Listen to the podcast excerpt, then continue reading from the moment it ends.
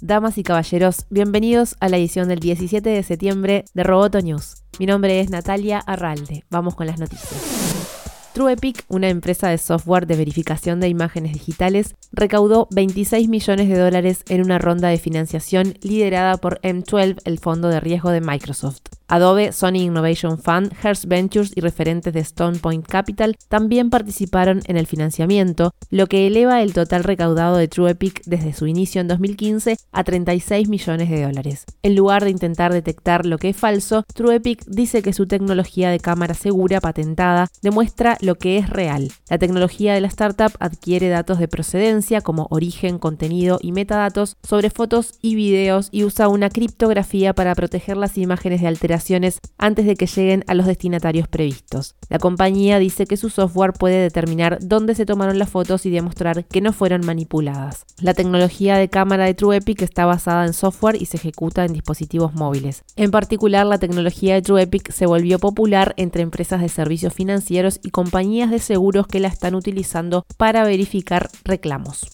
La Comisión de Comercio Justo de Corea del Sur impuso a Google una multa de aproximadamente 177 millones de dólares por abuso de su posición dominante del mercado. La agencia antimonopolio del país asiático investigó a la compañía por presuntamente bloquear a fabricantes locales de teléfonos móviles para impedirles el uso de sistemas operativos que no fuesen Android. También se ordenó modificar los acuerdos ya existentes. Esta multa es una de las más altas impuestas en Corea del Sur por dominio del mercado.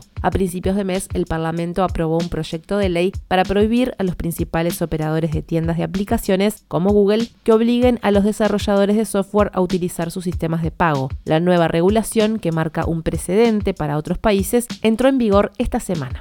Epic consiguió una victoria importante sobre Apple, pero en la batalla legal no hay un ganador absoluto, sino que ambas tienen que asumir su parte. Apple tendrá que permitir a los desarrolladores enlazar desde las apps a sistemas alternativos de pago y suscripción, según la sentencia de la jueza californiana Yvonne González Rogers, que lleva el caso que enfrenta desde el año pasado a Epic, desarrolladores del popular videojuego Fortnite, contra Apple por las políticas que rigen la distribución de aplicaciones y juegos en la App Store. Apple tendrá hasta el 9 de diciembre para implementar los cambios y también podrá apelar la sentencia. Por su parte, Epic Games deberá pagar a Apple por romper el contrato con la App Store al incluir un sistema de pago directo en su juego Fortnite para iOS. La desarrolladora de juegos deberá pagar el 30% de los más de 12 millones de dólares en ingresos que obtuvo de los usuarios de Fortnite entre agosto y octubre de 2020, además del 30% de los ingresos recaudados desde el 1 de noviembre de 2020 hasta la fecha del fallo, más los intereses de acuerdo con la ley. Esta batalla legal inició en agosto de 2020 luego de la decisión de Apple de eliminar Fortnite de su App Store y debido a las comisiones del 30% que suelen cobrar a los desarrolladores.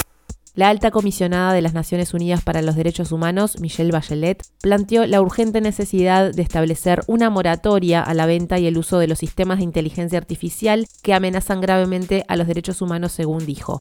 La inteligencia artificial puede ser una fuerza para el bien que ayude a las sociedades a superar algunos de los mayores retos de nuestro tiempo, dijo Bachelet al presentar en Ginebra el informe de su oficina El derecho a la privacidad en la era digital. Dijo que las tecnologías de inteligencia artificial pueden tener efectos nocivos e incluso catastróficos cuando se emplean sin prestar la debida atención a su capacidad de vulnerar los derechos humanos. Dado que la evaluación de los peligros y cómo superarlos puede llevar todavía algún tiempo, los estados deberían implementar desde ahora moratorias sobre el uso de las tecnologías que presentan un alto potencial de riesgo, sostuvo Bachelet.